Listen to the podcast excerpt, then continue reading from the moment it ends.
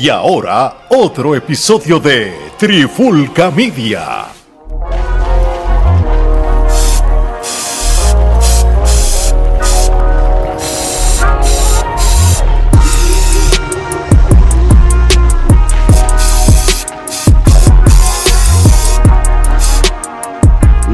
Dímelo. La pandemia urbana acaba de comenzar y esto es lo que vamos a hablar esta semana porque realmente últimamente con, con el género urbano es menos música, más chisme, pero ni, ni chisme ellos tienen break de hacer y por eso que nos da break de hablar de otras cosas, pero bueno, llegó el momento, así que ¿qué es la que hay, Gordo? ¿Todo bien?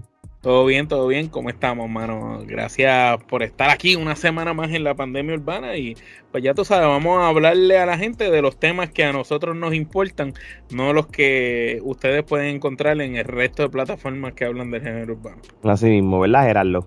Te sacamos aquí, pues, no te- no te- para que él salga en la pandemia urbana es que realmente él no tenga nada que hacer. ¿Qué te puedo decir? Este, hay que, hay que ilustrarlo, hay que ilustrarlo, ¿sabes? Porque imagínate, si yo que no consumo el género, este, les doy mano y muñeca, imagínate. Bueno, pues no perdamos el tiempo. Este, vamos para entonces a lo que es el primer tema. Oye, y es interesante cómo la importancia de las letras en las canciones ha disminuido. Y aquí el productor de este, de este podcast, que sería Omar, te pregunto a ti, ¿verdad? ¿Tú estás hablando en general o, o es lógico la pregunta? Esto es para el género urbano, ¿verdad? Bueno, eh, va para el género urbano porque el género urbano hoy en día es el género más importante del mundo, no porque su música sea la más importante, sino porque es el más consumido en el mundo. Por eso nos enfocamos en el género urbano, pero si queremos sacarlo de contexto, esto le aplica a todos los géneros musicales porque hoy en día la queja básica que nosotros tenemos es que las letras son más simples de lo que eran en el pasado. Las letras son algo más sencillo, un- una cosa que pegue, que rime, que haga clic con el fanático y ya, esa es la letra. Es una estupidez que un niño de 12 años, 15, 1, 5 años tararea y lo puede escribir. Son una cosa que tú ves a veces hasta ridículo, como artistas ganan millones de un tema que cuando tú lo oyes tú dices, pero esto parece que lo escribió un niño en el, en el baño. Y yo, este, uno de mis hobbies siempre fue escribir canciones. Y cuando tú ves que tú puedes escribir una letra un poco mejor que las letras que están saliendo en el baño en media hora y tú ves que esta gente están sacando esto, tú dices, espérate, que algo malo está aquí sucediendo y eso que ellos son los artistas. Pues, por, ende, eso es que nos sentimos de esta manera y criticamos, pero Gerardo nos va a hablar acerca de algunos cambios básicos que, que han surgido en las composiciones.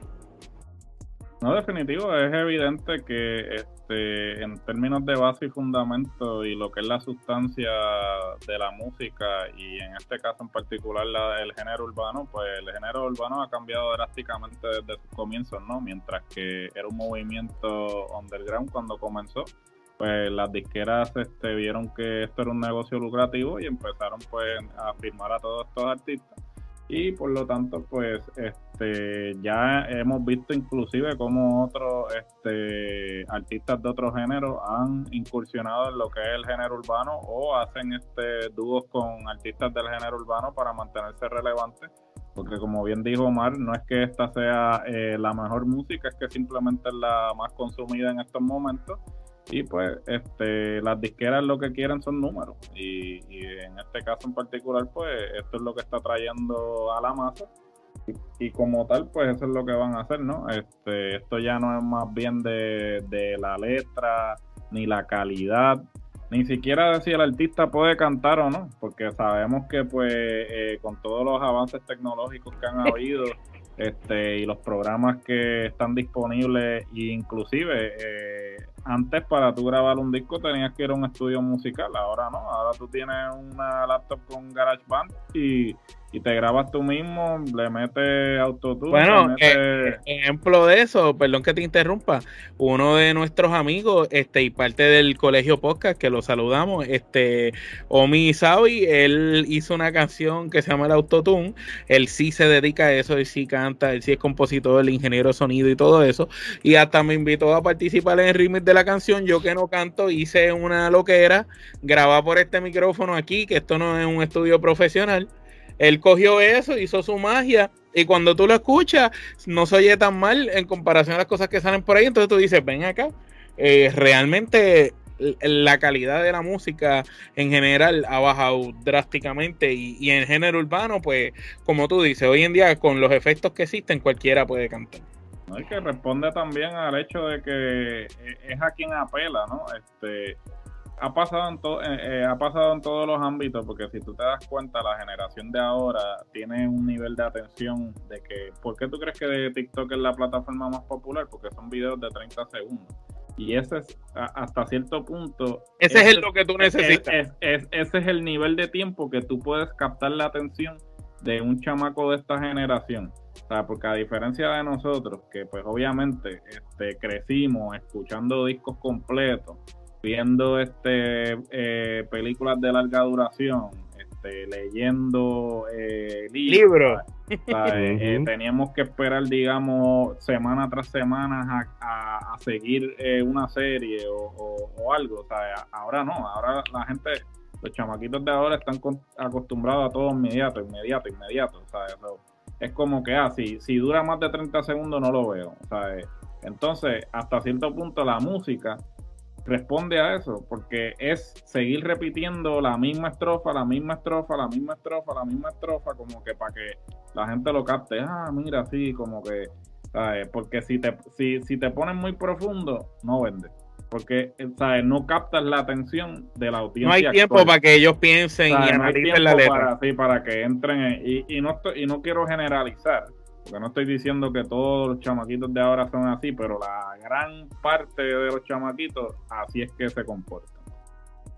Total, ponte a pensar, porque la pregunta de este tema es cómo la importancia, o sea, si la, si la importancia de las letras de las canciones ha disminuido y si nos vamos desde el punto de vista de, de la música urbana, realmente en teoría ellos nunca le han dado importancia a las letras, tú sabes. Yo sé que hay, pero, hubo un tiempo. sí, bueno, lo que pasa es que hubo un tiempo, pero no es que todos lo cantaban. Aquí tú te puedes, vamos a ser realistas. Estamos hablando de gente como Vicosí, gente como, como Eddie Ávila o Eddie D, eh, este, que, que realmente te podían dar una cantidad de canciones este, que, eran temas sociales o temas de enseñanza y eso, tú sabes, este, el mismo Teo Calderón, sí, de que de, que de momento Héctor te tiraba una que otra canción de tema social, pues claro, porque la idea de, los discos de, música urbana de los 90, este, quitando a Vico, sí, ¿verdad? Por supuesto, era de que, tú sabes, tenía la, la, la música este, fuerte de contenido, pero siempre te tenía el, el, tema, el tema social. Pero no es que eso era la, la, constante. Ahora, si, si, vamos a hablar de lo que, lo, que es la música de ahora, yo creo que una entrevista que, que, le hizo, que le hicieron a Luis Fonsi en uno de los, de los muchos podcasts que, que, que él salió para promocionar su concierto en Puerto Rico, él, él, es una persona que es un cantautor, ¿verdad? Y, y, y, lo que, y, el proceso que él tiene que hacer para escribir canciones pero él mismo reconoce que como el tipo de música eh, eh, que está pasando ahora, es prácticamente en otras palabras, es como que hay un logaritmo en lo que tú escribes, que para cuando tú escribas o, lo interpretes en una canción, pues sea, sea, sea suficiente para que una plataforma como Spotify este, te, te, coge el logaritmo de la manera, del ritmo que ponga, de la canción, como tú repites la letra y, cosas repetitivas para que el algoritmo de las plataformas lo cachen y se convierta en más streaming, en más cosas. o ya, ya está en eso.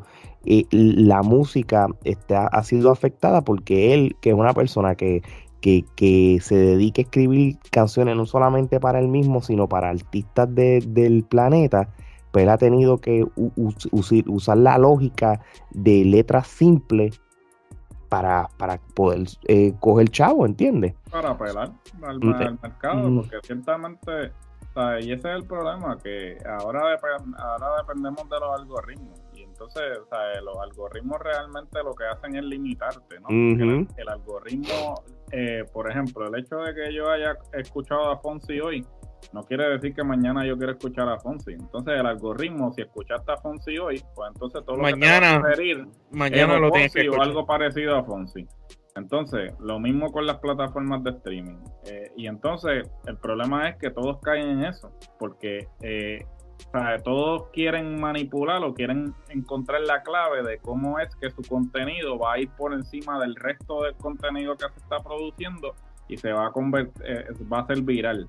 Entonces, obviamente, pues todos están en el mismo barco, todos saben, ok, ya mira, tengo que eh, componer de esta forma, que sea un verso que, se repita constantemente, que tenga unos ritmos en particular, para entonces poder este, entrar en, ese, en esa gama de, de contenido, en este caso musical, que se está produciendo. Claro, que no estoy diciendo que, que, es un beneficio para quizás los artistas como Omi, que pues obviamente tienen esta plataforma que quizás en algún momento su este contenido no se iba a difundir porque pues no estaban con una disquera o X o Y razón, pues ahora estas plataformas existen para que esos productores independientes que sí tienen talento pues puedan difundir su contenido.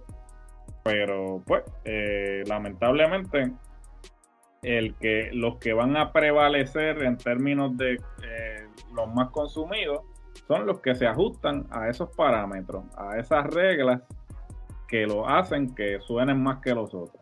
Y, ¿verdad? Yo pienso que la importancia de las letras disminuyó total luego de que empezaron esas nuevas generaciones del 2016 hacia arriba. ¿Y por qué pues menciono esto? Porque pues ahorita le estaba mencionando a Vico y a Eddie que hacían temas sociales, Julio Voltio también, pero ya cuando por ejemplo entra Estoritito, ese momento de Estoritito, Baby Rasty Gringo, Teo Calderón, Ivy Queen, Don Omar, Daddy Yankee cuando vuelve a pegar a mediados de los 2000, Wisin y Yandel, todo ese tipo de artistas, el mismo Residente, todo ese tipo de artistas en esa cepa, cuando fueron pegando, pegando, pegando, pegando hacia arriba, tú veías que tenían de todo un poco. Tenían canciones más estúpidas, más sencillas, más simples, pero también tenían canciones un poco más complejas, canciones con mensajes positivos, canciones románticas, de todo un poco. Entonces, hoy en día, no es que no lo hacen. Todavía vemos artistas de estas generaciones que lo siguen haciendo,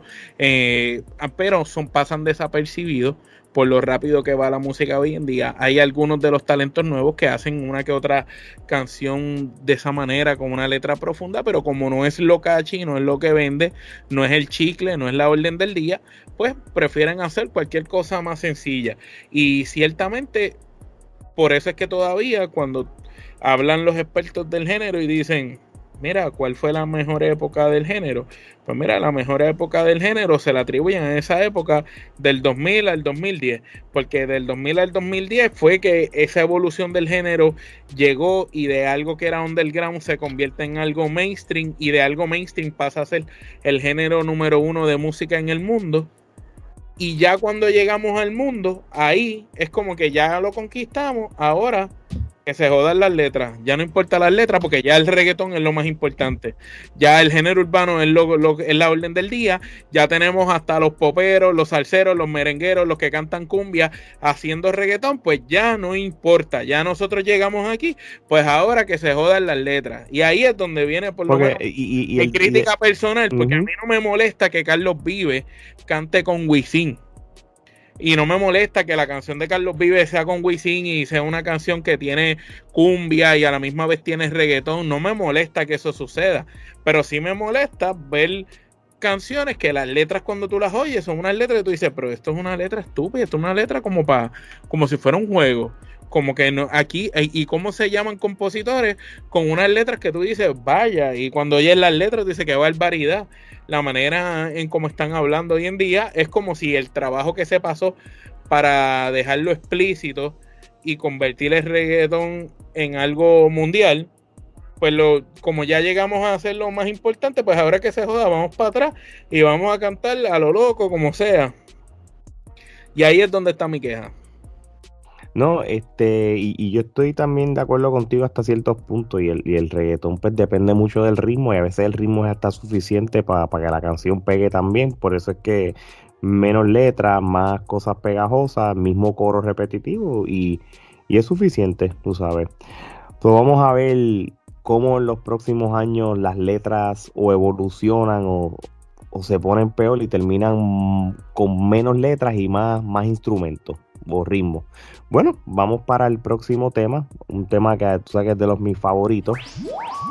El momento old school de la semana y se le dedica esta semana nada más y nada menos que a MC Ceja, uno de los mejores raperos que ha dado Puerto Rico. Liricista, liricista. Y, y, uso liricista y uso rapero porque en el, en el ritmo de rap y hip hop eh, todavía estas alturas este, le mete bien duro y, bien difícil que, se le para al lado los de la nueva generación en, esa línea, ¿verdad? Para ser más específico.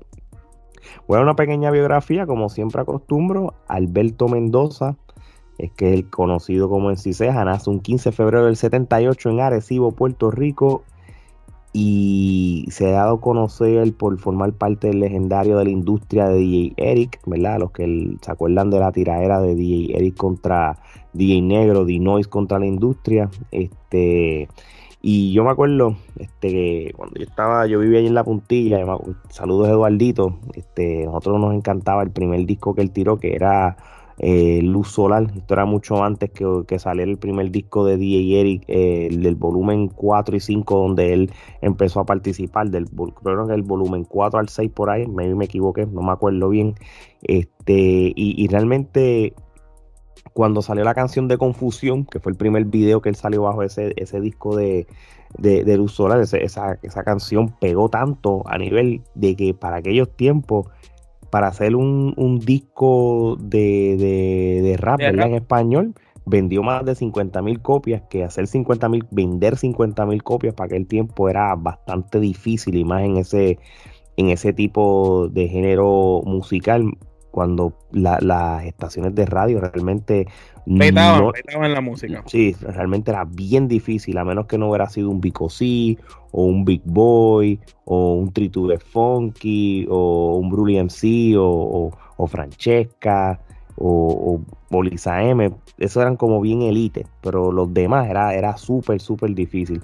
Bueno, para hacerte el cuento largo corto, pues él este, grabó otros discos. Una vez empezó a colaborar con DJ Eri La Industria, volumen 5, volumen 6, con la canción de, de Paciencia, este, que, que también ahí fue que pegó se une con Liti Polaco y hace el disco de los tres mosqueteros para, el, para el 98 y eso. se realmente hubo un momento de su carrera, ¿verdad? Y para Omar también de par de, detalles también, ¿verdad? De, sobre esta carrera de, de MC Ceja. Hubo un momento que él también como que se escondió y eso, y no fue hasta, hasta después cuando volvió a salir. Y entonces, Omar, ¿qué más podemos hablar de Ceja? Pues durante ese tiempo que estuvo escondido, este, también no vamos a entrar en detalle, pero él estuvo preso un tiempo, y qué sé yo, pero aquí no vamos a hablar de las cosas negativas, pero quizás por eso fue que estuvo un tiempo como apagado o escondido y se desapareció del ojo público, pero él después estuvo en proyectos importantes como el cartel de Yankee, La Misión, eh, uno de los mejores CDs de Tempo, el Game Over, estuvo en The Company, en La Conspiración, Buda Family 2 desde la prisión, que fue... En, un disco en homenaje y para sacar fondos para Tempo cuando estaba preso y estaba la campaña de Free Tempo. Eh, también salió en Chosen Few, dedicado también a Tempo en Free Music, en, en unos diferentes como remixes que hacían para esa época. Compartió con artistas como Arcángel, Julio Voltio, Baby Rasta, en el remix de Somos de Calle de Daddy Yankee que ahí su participación estuvo brutal porque fue como un fue como un combat, ¿verdad? Exacto, él estaba bastante retirado de la música y no se sabía mucho de él y de momento aparece ahí por todo lo alto cantando unos versos sumamente brutal. Después de eso viene a finales de ese mismo año con Luz Solar 2 que lo tiró bajo el sello disquero de él personal que era Get Low Records. En febrero del 2010 viene, viene con un mixtape que se llamaba Mister Conflicto. También trabajó este un sencillo bien importante, se llama como antes, para el 2013, que lo, trabajaron bien. Y ya luego de eso, este, Alex continúa con lo que sucede luego de que ya él tenía eso de Get Low Records, pero Get Low Records se convierte en algo más que sucede más adelante. Sí, ahora mismo este, él actualmente él es codueño junto a su esposa Camille del sello y disquero de la compañía Glad Empire. Y prácticamente Glad Empire es súper importante en lo que es la, el, género urbano, ¿verdad? Este, hace música por diversión como los últimos álbumes como Mendoza y Ortega junto a Polaco y la producción nueva de Kingman, este, como tal. Este, Sube acá, Omar, y esto te lo pregunto a ti. Este, ¿Cuán importante es Glad Empire para esta industria? ¿Quiénes están bajo ese sello disquero? ¿Qué es lo que ha hecho Glad Empire que, es el, el, sello disquero que es o, la compañía? Pues mira, lo primero que hace Glad Empire fue que unió lo que era Get Low Records y otra compañía y se juntan y entonces crean Glad Empire. Glad Empire es la compañía disquera que comienza a decirle a los artistas que tenían ciertas canciones eh, tú tienes, eh, tú ganas de tu catálogo y los artistas le dicen, no, yo no gano mi catálogo. Pues Glad, Empire con su división legal empezaron a trabajar artista por artista con sus catálogos a recuperarle lo que no pertenecía a nadie, que todavía pertenecía al artista de sus catálogos y, y los artistas no estaban reclamando dinero que le correspondía. Y Glad Empire empezó como a hacerle, por ejemplo, artistas de la vieja escuela, vamos a decir, este, por darte un ejemplo polaco este, el mismo DJ Nelson. A lo mejor tenían diferentes canciones que en algún momento dado estaban por ahí regas y había dinero de ellos por ahí perdiéndose que ellos no ganaban. Y Glad Empire se encargaba de, de bregar toda esa documentación y decirle, que mira, te va a llegar un chequecito de 20 mil, 30 mil pesitos, pan, de canciones que ellos nunca habían ganado. Y empezó Glad Empire a hacer eso porque ellos fueron los primeros que lograron eh, Ok, para explicar algo. Aquí existían en Puerto Rico Pina Record, y existía Machete Music, existía VI Music, existía BM Record y existían estas compañías.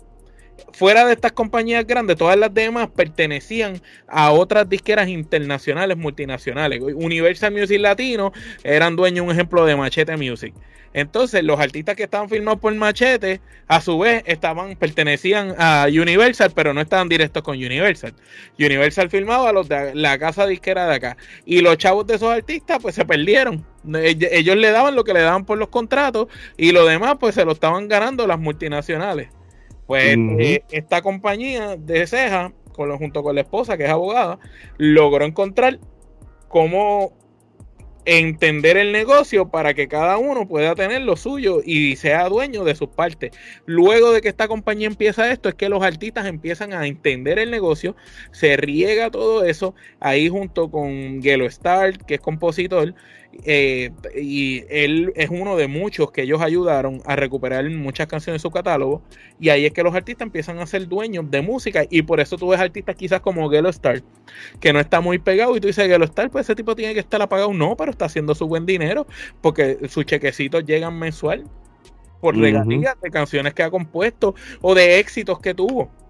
Porque si tu canción suena en Spotify, suena en TikTok, está por ahí, se usan anuncios y todo, esta gente se encarga de averiguarlo y tú vas a recibir lo que corresponde.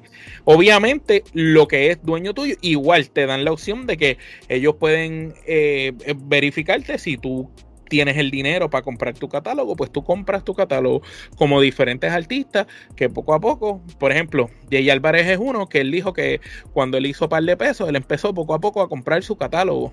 Hasta, que, hasta que él fue comprando su catálogo y hoy en día él es dueño de todos sus masters. So que todos los streaming que hagan sus temas viejos, que si este, canciones que él pegó cuando cantó con Arcángel, y, y, y, pegó Regálame, aunque sea una noche, pues esa canción que pegó en el mundo entero, en Colombia y en todos esos sitios, esa canción sigue sonando por ahí, pues él sigue cobrando esa canción. Súper inteligente, súper inteligente, es verdad. Y, entonces, este, digamos que la compañía de Glad Empire fue la, la pionera, la visionaria, junto a todos estos artistas. Entonces, Glad Empire es también una productora de música este, y que lanza canciones de artistas y discos. Por ejemplo, cuando Nio y Casper Mágico hicieron la canción de Te Boté, eh, esa canción se lanzó por Glad Empire. Glad Empire distribuyó esa canción, aunque ellos pertenecían al sello disquero de Flow La Movie. Era como un negocio en conjunto. Y cuando vino el remix, de igual manera. Y esa canción es un disco multiplatino. Eso va a ganar un, diamante de eso ridículo. Y esa canción, por ejemplo, hizo millones de dólares para todo el mundo. Y esta gente se encargó de distribuir, que el bizcocho estuviera distribuido como se debe. Y a misma vez, ellos tienen estudios de grabación. Por ejemplo, tienen diferentes productores como Noti, de Notiplay, todavía está ya con ellos produciendo. Este, tienen artistas firmados como Nio, Casper, este, y, otros más, entre, entre muchos otros. El mismo MC Ceja sigue haciendo canciones, pero ya MC Ceja es millonario. Tú sabes, MC Ceja ya no tiene que que cantar si él no quiere. Él ya es un empresario, pero él canta porque le gusta. Así mismo es muy muy buen dato sobre Glad Empire, muchacho. Este, yo creo que mejor dicho en arroba bichuela o más no lo puedo haber dicho. Los trucos que vieron en la película de Vico, sí. Con los que lo cogieron de pendejo, gracias a, una compañía como esta, ya no cogen de pendejo a los demás del género. Así mismo es. Así que ya lo saben, mi gente. Esto es un poquito sobre la carrera de MC Ceja ha tirado un total de más o menos seis discos como solista y en colaboración. Y quiero corregir, él, está él estuvo en los discos de DJ Eric la industria desde el volumen 1 hasta el volumen 6 como tal, más salen discos como La Conspiración Unido, El Cartel. Eric fue el que produjo, ¿verdad? Luz Solar, el 1.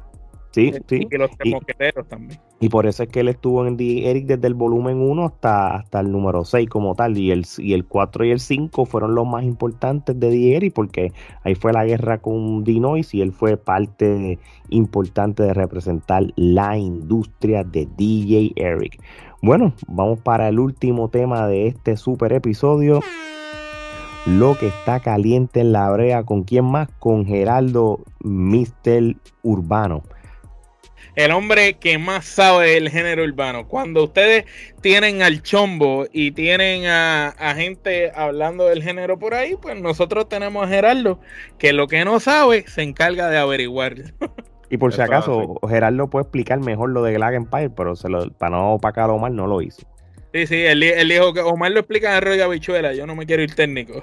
Claro, claro, no, no, no podíamos entrar en esos asuntos legales de regalías y todo eso. Porque no, no, lo entiende, la audiencia no, lo, entiende. No entiende, había que dárselo digerido, digerido. Bueno, comenzamos, comenzamos. Imagínate, tenemos que, tenemos que educar a la gente de lucha libre, imagínate esto. Imagínate, no, no se puede, no se puede. De vez en cuando hay que ponérselo porque mucha información a la misma vez no la procesan. Bueno, vamos a lo que vinimos. Este, el hombre, el mejor salsero que no fue salsero, Omar, este, sigue trabajando en silencio, calladito. El hombre eh, sigue moviendo las fichas como Mr. Rating. Eh, y es que eh, se llevó a uno, a la leyenda, este, Wiso G, a los Estados Unidos, quien viajó acompañado del productor y músico Naldo Sangre Nueva para hacer unos temas con el rey de reggaeton. Al parecer este viene algo con Don y con el Wiso y de verdad que lo estoy esperando con ansia porque el Wiso pasan los años, pero es, este un, genio. Es un genio en lo que es la improvisación, ¿no? El tipo este no ha perdido un paso. Eh, como podemos ver en sus redes sociales, ¿no? Que sí, que todos los días se pasa improvisando. Se pasa improvisando en sus redes sociales. Y, lo interesante de esa noticia que tú das es como Don Omar que Don Omar está en un stand en que él no tiene por qué volar a Wiso de Estados Unidos. El, Don Omar eh, no gana nada volando a Wiso a Estados Unidos, pero aquí nos está demostrando que sí gana. Y es como el respeto a una leyenda, a una uno de los que vino antes que él. el camino para él, ¿no? Él lo está volando, lo está tratando como se debe y lo puso en hoteles y todo y lo llevó para allá a unos estudios. Y eso dice mucho de Don Omar. No, y definitivamente, y siguiendo por esa misma línea, este próximo dato habla precisamente de eso, de quizás este brindarle ese respeto a los pioneros, ¿no? A los que abrieron el camino, y es que pues también en sus redes sociales este, salió una foto con el, uno de los pioneros y productor musical del género, este DJ Playero, así que quién sabe, a lo mejor este se viene una posible colaboración este de ambos. Eh, Obviamente en el pasado eh, se había rumorado que en algún momento hubo conversaciones, pero quedó en nada. Así que vamos a ver si esta vez entonces se da, ya que pues por lo que podemos ver, Don Omar está como que este, yéndose a la fuente, ¿no? A veces... A los pioneros. tú para reinventarte tienes que volver a la fuente, o quién sabe, a lo mejor viene con un disco eh, de gente de los comienzos del género, que sería tremendo concepto. Yo creo que Don Omar este, está haciendo las cosas bien. Yo creo que él lo ha hecho todo, en, como te digo, como medio calladito, pero eh, eh, pero dejándose ver, tú sabes, él, no está haciendo un ruido ni está eh, sobreexponiéndose mucho. Porque ni dando entrevistas ni nada. todo lo que ha tirado ha sido palo, palo tras palo tras palo. Y, y, realmente, por eso es que la próxima noticia, este, era lo dile ahí. No, y definitivo, este, seguimos con Don Omar, este, y es que el tema Soy Yo, que fue en colaboración con Wisin y gente de zona, actualmente está número uno en las listas de Billboard, este, ya se añade a los más de 10 temas, este, que ha tenido Don Omar eh, número uno en la lista de, de Billboard, realmente eh, mucho, muchas felicidades para Don Omar por este gran logro y que siga cosechando éxito. Sabemos que el talento lo tiene y pues ciertamente esperamos que continúe cosechando éxitos como lo ha estado haciendo calladito, sin hacer mucho ruido. Este, bueno, este, y orgánico, brother. Esto es orgánico. Sin tener que meterle meterle dinero para la promoción, pero... pero y, mientras, mientras todo el mundo dice que, está pagado, que, que, ya no sirve, sigue haciendo números y, y, y entra a los charts.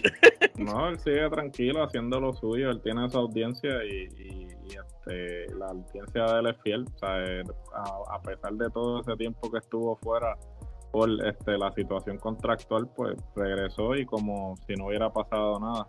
Y es un tipo también que administró bien el dinero que hizo con ah, no, y todo. Un tipo que está bien económicamente. no, económicamente le está muy bien. Él, él, supo qué hacer con su dinero y este, ciertamente hasta cierto punto está haciendo las cosas porque quiere, no porque lo necesite. Porque en términos de dinero le está muy bien y él es uno de los pocos que realmente eh, fue inteligente con las regalías de su y que con los éxitos sigue haciendo gira, porque todos los fines de semana está en una tarima del mundo distinto cantando en, en, conciertos masivos canciones viejas, éxitos, palo. Él, él llegó a, dejar que esa es la diferencia de Don Omar y otros artistas del género urbano. Solamente Bicosí es el otro que puede hacer eso. Y, y menciona a Bicosí por lo que voy a decir. Son artistas que no importa los años que pasen, ya tienen un catálogo de músicas que son éxitos, que toda la gente los quiere escuchar, no importa dónde sea el mundo. Él llegó a lo que llegó a ser Luis Miguel, a lo que llegó a ser Ricky Martin, Chayanne, estos artistas, Gilberto Santa Rosa, que no importa los años que pasen, se trepan una catarima a cantar canciones de sus pasados 10, 15, 20 años y la gente le, va, le va a cantar en concierto. Él llegó a eso. Una trayectoria ha, cosechado una trayectoria. Sí, tener que haber estado ahí pegado todo el tiempo, porque si hubiera estado, eh, si no se hubiera quitado en el 2011 como se quitó y hubiera seguido ahí, hubiera sido diferente la cosa. Así mismo, ¿eh? Pero el, de alguna manera u otra las cosas pasan por una razón. Bueno, este, luego de hablar de quizás uno de, los baluartes del género, tengo que hablar de este individuo que desafortunadamente siempre sale en esta sección. Este, secuela, secuela. y, es el inservible de Anuel AA. Este, es un, este tipo que pues hace todo lo posible por eh, llamar la atención, o sea, en vez de pasar desapercibido. A toda costa, a toda costa. a toda costa, el tipo hace todo lo posible por este, no pasar desapercibido. Y Mira, que, pues, no, se, está hablando del tema nuevo que él sacó, ni siquiera es de eso que vamos a hablar. No, no, ni siquiera, imagínate, yo ni sabía que había un tema nuevo. vamos a empezar por ahí. Pues, bueno, en fin nada, eh, el tipo pues procede a estar, está, está en una tarima y pues le dice al público que cuando él grite viral, que este el público tiene que gritar Jailin, a lo que eh, cuando él empieza a gritar viral, la gente empieza a gritarle Carol G. Entonces, este, realmente, mira, mi hermano, no trates de meterle a esta mujer por ojo, y a la gente. Este, lo que hayas hecho o hayas dejado de hacer con Carol G, pues obviamente Carol G le ha ido tú Mejor. desde que te dejó. Y Evidente, evidentemente. evi- evidentemente tú eras la potala porque Estuvo en cochera, alando para el fondo. O sea, tan pronto lo dejó, la, chama, la, la, la chamaca subió como la espuma. Y este tipo, pues, eh, pretende que la, la, Ya, y- esposa, la, la actual esposa ahora, porque se casaron, este, eh, sea tenga una carrera cuando realmente esa mujer este a duras penas eh, realmente puede hablar mucho menos va a poder tener una carrera musical pero también Bueno, si él la tiene, eh, si él la tiene. responde, responde al tema inicial de- del episodio, que es que pues ya las letras y el contenido de las canciones realmente no importa cuando tienes individuos como estos siendo exitosos. Bueno, vamos a hablar de otras cosas realmente importantes, dejemos a un lado a este hombre.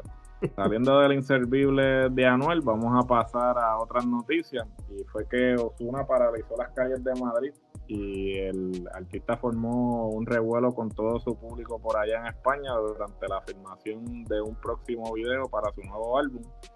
Bueno, y Osuna este, es otro que este, quizás no está presente así este, todos los días, pero él sigue haciendo lo suyo calladito y está tranquilo y le deseamos mucho éxito en todas eh, estas nuevas cosas que vienen. Y pues no podía faltar. Este, vamos a hablar del hombre del momento, el hombre que está como el arroz en todos lados y es Benito, eh, el Bad Bunny. Pues eh, otra vez este, vemos el poder mediático que tiene, ya que hizo una participación en el juego de celebridades de las Grandes Ligas y hasta un fan. eh, Una fan, una eh, fan. Una fan fue, este, trató de acercarse a la seguridad, este, bueno, la seguridad la detuvo, se trató de acercar a él con los pechos al aire Se le salieron Y- hasta los. este, y, le, y le mandó un beso al cantante, o sea, este es el revuelo que causa este hombre este, en todo donde se presenta, no solamente fue parte de el juego de las celebridades, sino que también fue el que entregó el, este, el premio La a cadena. competencia de jonrones. Este, Y que- también hace poco eh, lo nombraron como el artista más importante de- del mundo. En estos momentos, sin duda alguna, pues él es el artista que más vende y más logros ha logrado en el mundo entero. Enhorabuena para Bad Bunny, que es de aquí. No, enhorabuena, mucho éxito a Benito, que siga cosechando éxito. Este, y pues veremos qué es lo próximo, eh, en dónde va a aparecer. Bueno, lo próximo es Bullet Train, que va a estar este, debu- la película. bueno, ya debutó con Narcos, pero Bullet Train estrena el 5 de agosto, que digamos es su primera vez en el cine como tal. eh, junto a Brad Pitt, pues vamos a ver este cómo luce en esta participación. Eh, pasamos a un hombre que realmente no sabemos qué está pasando por su mente. A veces pienso que, que tiene una ruedita y un hámster corriendo y, este, y a, veces, a, a veces se para, a veces está corriendo, pero y es que el rapero Almighty vuelve a la música secular en grande y está corriendo bien su tema. O sea, eh, básicamente su nuevo tema se titula Champion el cual es producido por Alex Gárgolas, está número 2 trending en, este, en la música en YouTube. Y bueno, vamos a ver este cuánto tiempo tarda para que regrese a los caminos del Señor y empiece a tirotear al diablo nuevamente. O que le deje otro arrebato de esos de cólera. Bueno, se- se- se- según él, lo que dice que él tiene que cumplir con, un- con unos contratos, unos discos de música secular. Pero No, una pero- cosa que tú. pero, pero coño, que bien, en ese video Sí, se vio se bien. la película. Sí, sí. Claro, no, eh, era si, si él no grababa el video de esa manera, no se lo no podía demandaba. cumplir con su Sí. Y no- este, más malo no se podía ver en video. Tú dices, coño. Mira, y, y, y uno, uno, uno está relajando con esto, pero realmente de manera seria, él- él- y él lo reconoce y todo el mundo lo sabe, él está pasando, o sea, mentalmente él no está bien, tú sabes, y...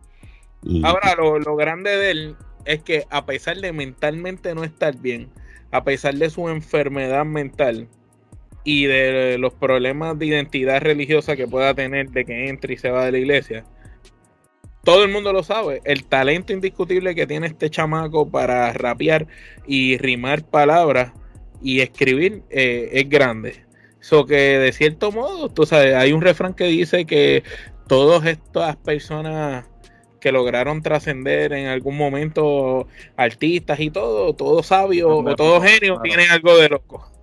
Bueno, esperemos a ver, porque en este caso en particular, este, este yo no yo no creo que la frase aplique, aplique, mucho, porque la verdad que el tipo está más total con cara de conflicto, pero veremos. Eh, en otras informaciones, eh, Pucho saca su nuevo álbum musical First Pick.